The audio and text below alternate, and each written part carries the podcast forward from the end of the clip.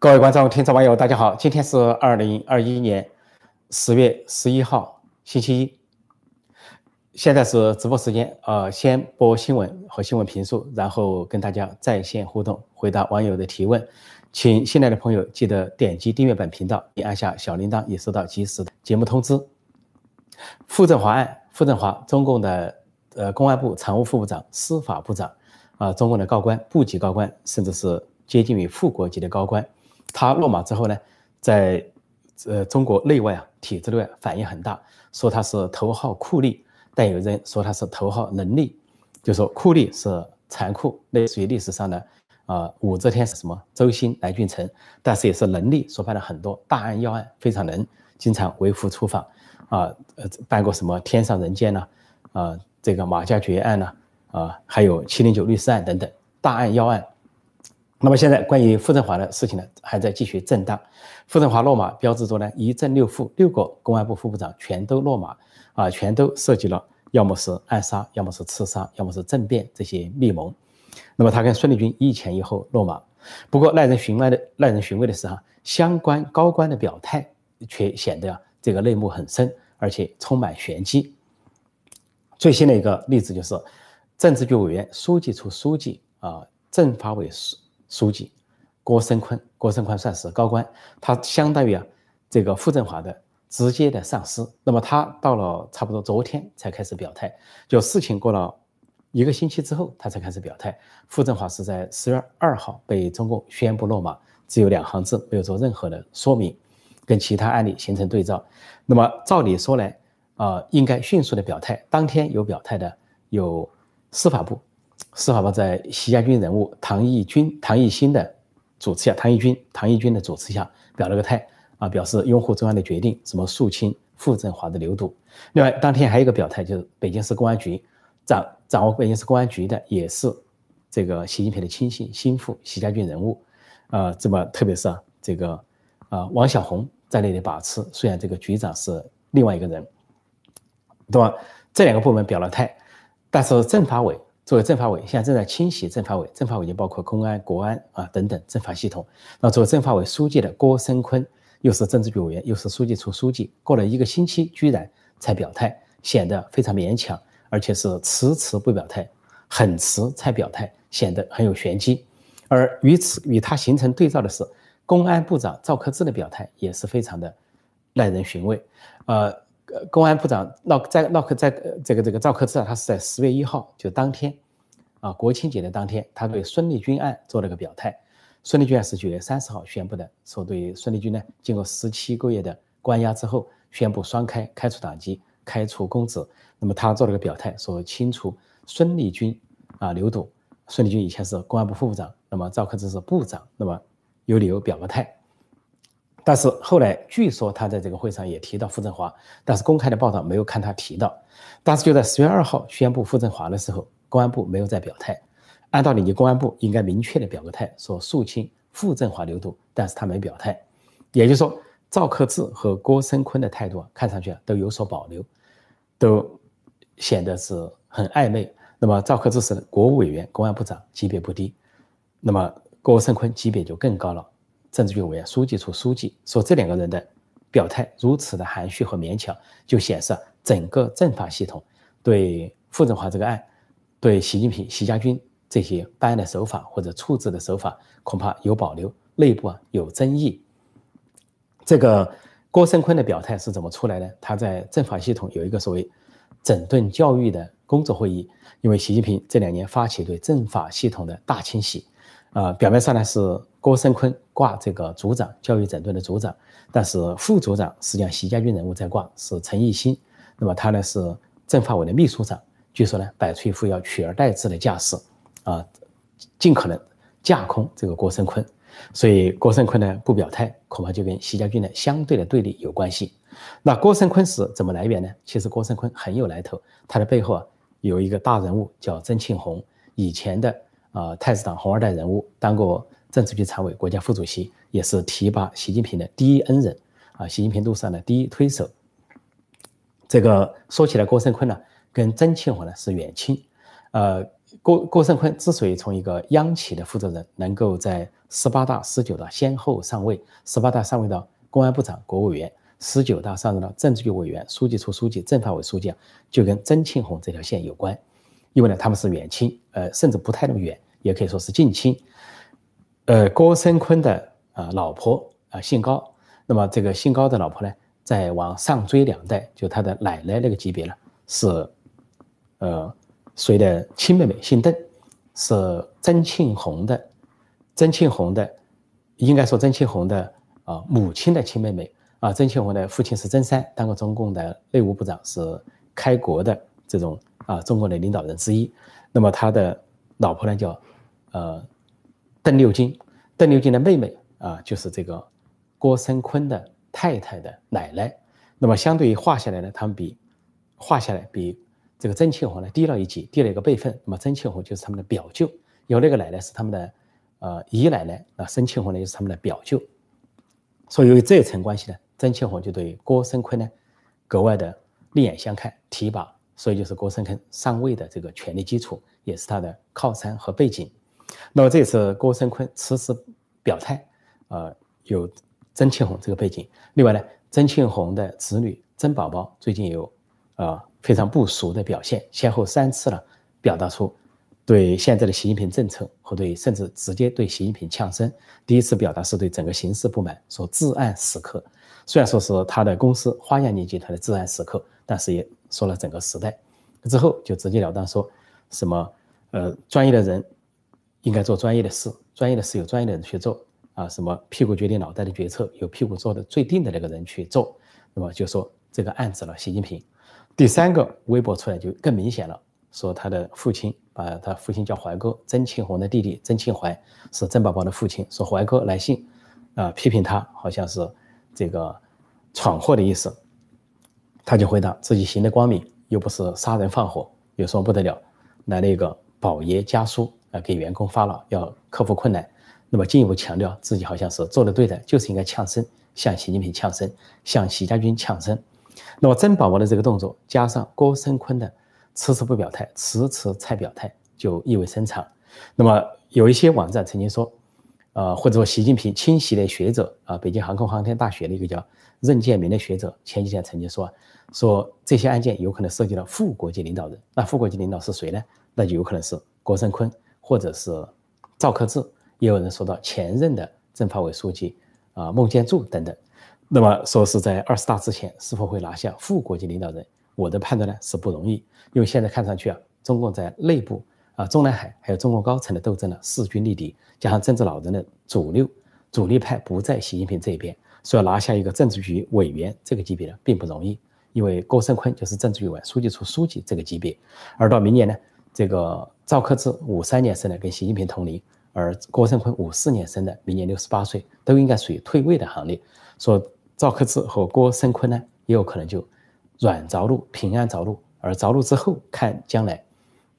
习近平是否连任，连任后权力是否强势，来决定他们的命运。说到这一年来来说呢，就不见得有这么大的动作。但是呢，互相之间剑拔弩张，啊，随时瞄准对方，这个气氛存在，就党内高层斗争的这个紧张气氛是存在的。另外呢，这个中共的一些网站呢，好像在给习近平递招，说这个孙立军和傅傅政华先后落马，说他们是酷吏也是能力，然后又说他们呢制造了很多的冤假错案，啊，又说是打压异己，说是激化社会激激化社会矛盾，似乎在给习近平递招。要他清君侧，比如说，呃，习近平突然采取个动作，说给七零九律师平反，或者是把意见人士啊放掉，那么把这个责任呢放到，呃，傅政华或者孙立军头上，那么对习近平是一个减轻，或许有利于他明年连任的这个社会气氛或者社会舆论。但是习近平会不会采取这一招，不得而知。但是显然，他这个习阵营里面有人给他出这一招。呃，但是大概率来说，习近平不见得会走这一步，因为这个人是啊左的离谱的一个人，左的就是啊，甚至要文革不要改革啊，要毛泽东不要邓小平这么一个做法。所以党内的斗争还会延续，具体接下来有什么动作，涉及到什么层，是不是冰山之一角，会涉及到更多人，接下来可能还有好戏上演。另一方面，中国留学生现在遇到了重重的阻力了。这个留学生要注意了，现在入境美国受到拦阻啊，而且是遣返啊。洛杉矶、休斯顿、纽约入境的中国留学生最近呢都遇到这个情况，特别是洛杉矶。洛杉矶啊，前两天发生了一连串中国留学生被遣返的情况。这些留学生到达之后呢，被美国的海关人员问很多问题，呃，过去来过美国没有啊？是呃有没有抄什么作业？有没有带人写作业？有没有作假？另外呢，是学什么专业？另外，你入境的时候以前在这里学习有没有打过工？都要一一的盘问。所以几个留学生被盘问之后啊，呃，电子设备都被扣押，然后原机遣返，遣返到中国。这个中共的这个驻洛杉矶的领事馆假装表态，说是美国借口，用种种借口无端的打压中国留学生，要求美方改正错误。那么有的网民就说，什么叫做借口？那是不是有借口就可以打压？要是没借口呢，就直接采取行动了。还有说无端打压，那是不是有端？无端就是没理由。那有理由，那就更应该去驱逐了。有理由的事情太多了。说不知道他这个话表达什么，只是假装表达对留学生的关切。事实上，他们也知道这些留学生是来干什么的。因为被美国遣返是不简单的一件事情，尤其扣押电子设备。这个扣人私人物品在美国很罕见，毕竟是个人权国家。如果要扣押电子设备，说明在电子设备里面发现了一些东西，可疑的东西，所留下来进一步的侦询，把人遣返了，电子设备留下进一步的侦查，看中国朋友究竟有什么动机。那么现在海关的这些留学生陆续被遣返呢，就发现了说，呃，中国人描述啊，说在海关呢有黑屋子、小黑屋，动不动说关小黑屋，所以关小黑屋呢，就是，呃，入境处啊。美国设了一个小房间，小房间里呢，啊，灯光没那么亮，那么就，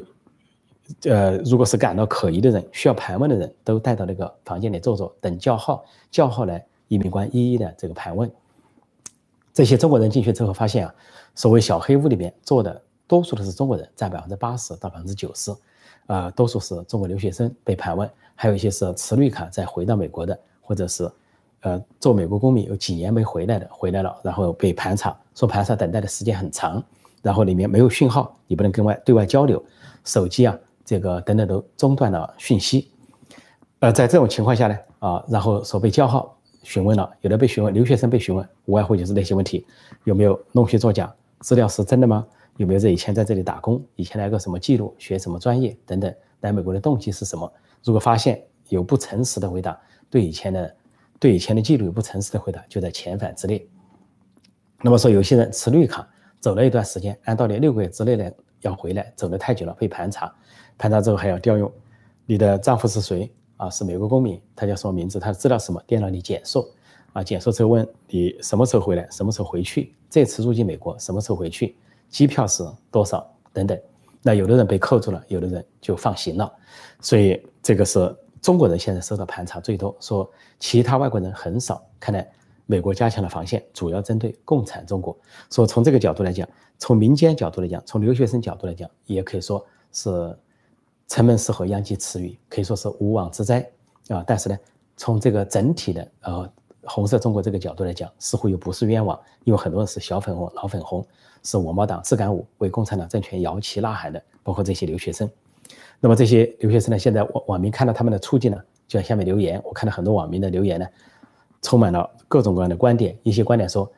你们来美国干什么呢？应该去北朝鲜啊！你们不是看到长津湖吗？说应该去长津湖大学留学，而不是到美国来留学。你们不是那么反美吗？到这里干什么？”还有人，还有网网民说：“这个中国的网民说他们呢，说中国已经是世界第一了啊，强大了，崛起了，干嘛来美国呢？说中国的报纸宣传的是美国是。”啊，到处枪击、瘟疫，又死了多少人？你们来美国干什么呢？说美国人间地狱啊，到处都是灾难，究竟来美国干什么？很多人强调的就是，呃，你不应该来美国，你应该去北朝鲜。那说到这里呢，这个留学生又发生一个案子，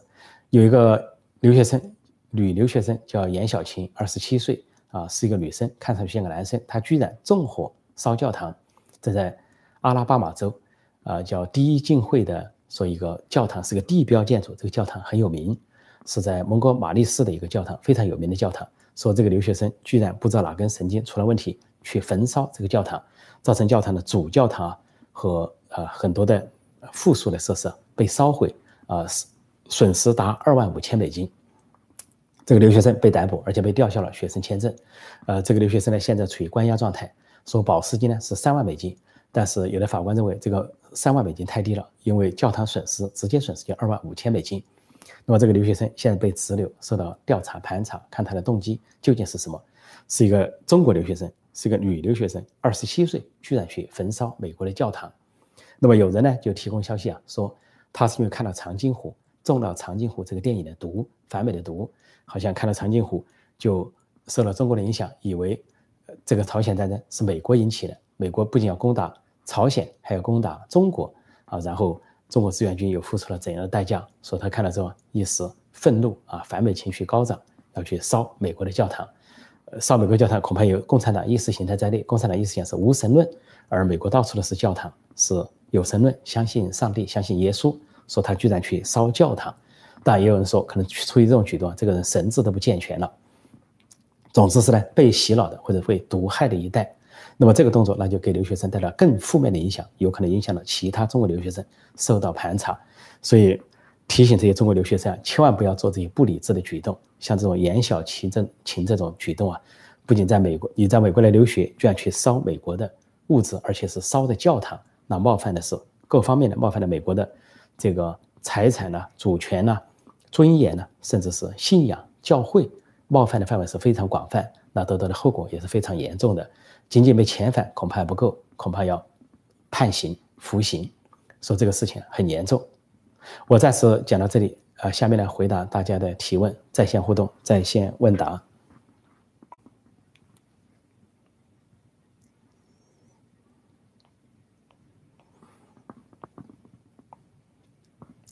闽南台风过境中，闽南是的福建南部哈，福建台风过境中，让我们查查相关的消息。那就希望福建的民众多保重。这里说郭声琨是江家，江和曾，我说现在还有分歧，曾家可以说是曾家，跟曾庆红有关，是不是跟江有关？还有还有分歧，因为江泽民拜的是李鹏，而现在这个曾庆红拜的是胡耀邦，说双方的政治光谱是否发生了一些变化？所以这个政治啊，它不是一个僵死的政治，政治是一个变动的动态的政治。曾宝宝下战书，现在战斗如何？曾宝宝确实下了战书，但是习近平习这一方面还没有反应。那么曾宝宝命运如何？郭声琨命运如何？还有呢？呃，胡苏立，胡苏立啊，副主席王岐山的亲信命运如何？这都可以是一些风向标，来看看习近平高层权力斗争的啊，这个你死我活，或者是呃此消彼长。啊，有一个媒体人已经倒了霉，就是罗昌平，罗昌平已经被刑刑事拘留啊，被封了号。那么因为。质疑长津湖这个电影的啊真假或者是悲剧性，那么这个他呢是胡苏立的好朋友，那么打了罗昌平，显然是要震震慑一下胡苏立，希望他不要进一步的反袭的动作，震慑胡苏立，也就是给他的主人看，也是震慑国家副主席王岐山。那么现在看来，胡胡苏立到王岐山恐怕没有在意，似乎要在这个时候关键时刻呢，这个团结一起啊，跟习近平习家军。对垒，所以看上去并没有多少畏惧。这就说到了美国都不干好事，说这些呃留学生啊也是令人百思不得其解。一方面你反美恨美国，但是一定要来美国，仿佛有某种政治任务啊，到敌人后方去把鬼子消灭尽啊，或者是里应外合想盗窃、抄袭、剽窃、盗盗版美国的知识产权，或者到美国来搞破坏。而另一点就是说。千方百计来了美国，居然去在美国干坏事，什么焚烧教堂这种人神共愤、下地狱的事情都敢干，所以这种脑子啊被洗脑到什么程度，毒害到什么程度，可想而知。那么这个长津湖毒害了多少人，毒害了多少青少年，还有国内外的中国青少年都不得而知。那么说到这里，还补充一下，说长津湖因为太造假，以至于连一个极左派、毛左派的代表性人物都看不下去了。这个叫这个人叫司马南，司马南发了一个微博，说。谴责这个长津湖的剧组在吃人血馒头，说那么多人被冻死、冰雕连啊，他们付出的，他们付的尸骨，这个呃尸骨寒冷，什么血啊流尽了，你们这些人在吃人肉人血馒头，你们在发财，利用这个票房啊在收入在发财，说你们是吃人血馒头，说这样的事情你们都在炒作，说你们要是在阴暗处去数钞票倒也罢了，你们居然就是公开的大门旗鼓的赚钱，而且是呢侮辱啊志愿军，似乎他们长津湖的拍摄组摄制组啊是在侮辱先烈，侮辱英烈，这居然这种话居然出自于啊极左派毛主派毛主派人物司马南，可想而知啊，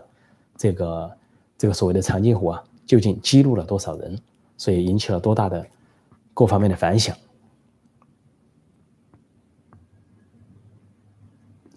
这里说烧教堂的那位人生毁掉了，嗯，做完了遣返，这辈子没用了啊，没错，这个严小琴才二十七岁，一个女生居然干出了这么伤天害理的事情，简直不可思议。如果说是长津湖毒害了他，这个长津湖的策划者啊，制制导背后的唆使者，那的确是负有很大的责任。这个人已经被逮了，说谁指他做的不用指，这个他已经被逮捕了，已经被关押了啊，在这个阿拉巴马州蒙哥马利市啊一个拘留所被关押。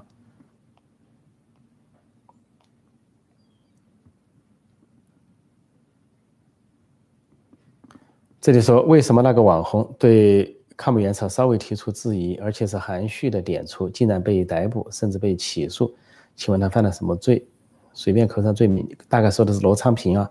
呃，罗昌平呢应该不叫逮捕，叫刑事拘留，也不是被起诉，他们刑事拘留有十天、十五天这样的情况。那么进一步是会严重，要看情况。这个罗昌平呢，他就是说啊，他说沙雕脸啊，军中共叫冰雕脸，好像那些人去被冻死的三万多官兵呢，还很光荣，是人家自愿的，叫冰雕连。这个罗昌平说嘛是沙雕连，就暗示啊，他们傻，说是这个。所谓上方的没有质疑上峰的英明决策，实际上他们被骗去朝鲜战场的。另外呢，他说关于朝鲜战争，朝鲜战争这场战争，所谓所谓的抗美援朝这场战战争的意义如何，他只要看看今天的朝鲜和韩国，就一目了然了。所以不用多说。说他这个话，实际上是为那些死难的啊志愿军冻死的志愿军辩护，为他们感到可怜怜惜，当了炮灰，当了冰雕，这是真正的尊重啊。叫英烈的话，叫烈士的话是尊重他们，而中共呢，把他们拿来演成电影，好像是一种塑造，甚至一种另一种取笑，另一种嘲弄。真正侮辱这些英烈先烈的，就是这个电影《长津湖》和他的制制作人和背后的策划者。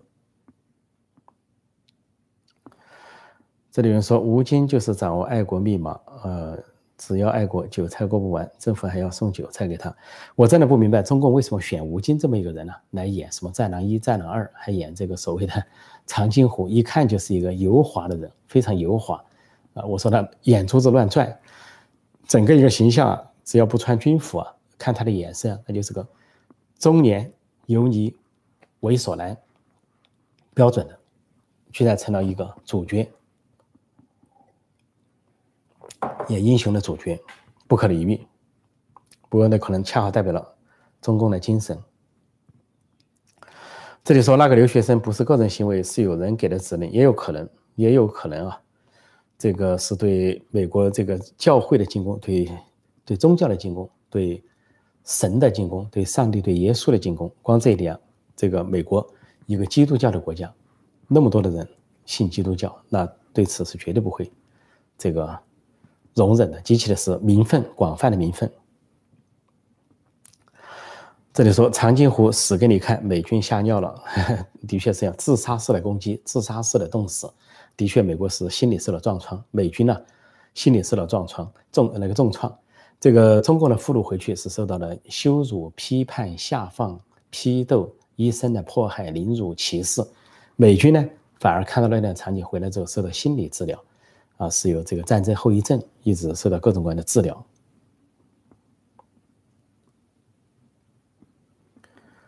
这里说，呃，长津湖一分一没达到战略目标，二没大量杀伤美军，三是连物资都不够堆，靠死人喝到美军。这个我已经说过了，长津湖在于美军是主动脱离战争，是用杜鲁门的指示，只要北朝鲜境内出现共中共的军队或者苏联的军队，就脱离接触，这就是为什么美军东西两线全部撤离、完整撤离的原因。那么在撤离过程中啊，西这个西线呢是呃全身而退，这个东线就长津湖这一带啊，战死了一千多人，但是中共呢是三个军被重创，几乎是成建制的被重创，所以这个战争实在不值得中共去夸耀。稍微有点历史知识的人都知道，只不过呢，就说这个呃这个战争呢，中共在电影中讲他们有神枪手，他们打死多少多少人，显得美军很密集。其实事情恰恰相反，是美军打死了无数的中共的人，共军密密麻麻的死亡，有的是被轰炸而死，有的是被冻死，有的是被被美国的准确设计而射杀。说中共是密密麻麻的倒在阵地上啊，倒在山岭上，倒在山脚下，到处都是共军的尸首，有的相片都不敢看。战争过后，尸横遍野，站着的没几个人，站着的是活着的共军没几个人了，其他全是躺下的。另外还有一张一些照片显示。就是美军帮助掩埋那些冻死的人，就美军不仅在运自己的上面啊运走自己的这些死难者，但是呢，看到那些冰雕的这些啊冻死的中国共军啊，美军居然帮助掩埋，并不是共军掩埋共军，是美军掩埋共军，所以一个是仁义之师、人道之师，美国正义之师；一个是豺狼之师、虎豹之师、野蛮之师，共军，两相对照，十分分明了然。呃，对，烧教堂看了长津湖的原因，这个女生就是中了长津湖的毒啊，到了人到了美国还中这个毒，看电影还中毒，这是很可悲的事情。说呃冰什么冰雕连确有其事，问题是上了战场连御寒物资都没有，这就是这就是毛泽东啊，根本不把人命当命，你就是打仗你也得讲个人道主义啊，你得讲个打仗的规范啊，啊，冬天打仗你得有冬装啊，对不对？夏天打仗有的夏装啊。原来说彭德怀他们搞这个内战的时候，说这个在西北作战，说打进宝鸡，彭德怀下令说打进宝鸡，你们就有夏装，因为说从那个延安啊那边杀出去的共军啊，都穿着什么冬装出发啊，热得要命啊，没有别的衣服穿，然后就说到了宝鸡，你们就有衣服穿了。结果到了宝鸡之后，这些共军呢，纪律涣散，到处烧杀掠抢，把宝鸡的这些服装厂、服装公司啊，各种服装储存全给抢光，就抢了一些夏装。至于。这个是不是有大规模的强奸都很难说，因为共产党还有一个口号说啊，给这些战士说革命成功了，给你们一人讨个老婆，这是他们的上级在那喊，说以讨老婆为名，是否有大规模的强奸？中共绝对不会记载。同样到了这个朝鲜，没有冬装，穿单衣就被骗到北朝鲜打仗了，这是非常不人道，不是敌人在杀他们，是他们自己在杀自己。所以美军打死了中国人，可能还中国那些志愿军还算少的。毛泽东害死的这些志愿军占多数，冻死冻伤，自己说的最保守数字有三万多人，其实都是冻死，因为冻伤的人，冻死的是大多数，冻伤的是说是七成呢都要截肢哦，九成百分之九十需要截肢，截肢之后这个人还有什么用呢？甚至是高位截肢，所以动死动伤是非常惨的，人类历史上惨祸一夜惨祸，居然拍成电影到处炫耀。啊，再看一个问题啊，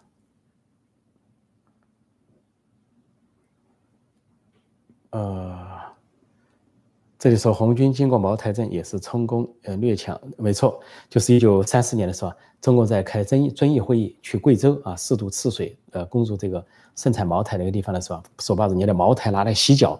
呃拿来这个这个洗脸都有，那喝就不用说了，简直是糟蹋茅台，当时茅中国最好的酒，最贵的酒。啊，中红军到那讲土匪一样去洗劫这个茅台盛产茅台的地方，这种事情啊是中国啊干的很多。那么这个陶铸的夫人真挚的回忆啊，什么革命的代价等等，这里面写的更多。那细节呢，我就不去这个描述了，甚至把房子全给人烧掉。三万保释金啊，好像是三万保释金，但是现在有人争议说，法官说三万保释金太少，这个女留学生啊烧教堂，呃，说是不够，恐怕有争议。这据说这个女留学生。说虽然交了三万保释金啊，并没有获释，仍然被关押状态。呃，茅台酒泡脚，没错。我想这个大家的问题呢，都可能是比较相似哈，类似。考虑到今天是节日啊，呃，个人不日，个人不节，我就祝大家啊，个人不节快乐啊，Happy 啊，Columbus Day。所以我就暂时讲到这里啊，谢谢大家光临，感谢大家的宝贵留言，祝大家。节日快乐，再见。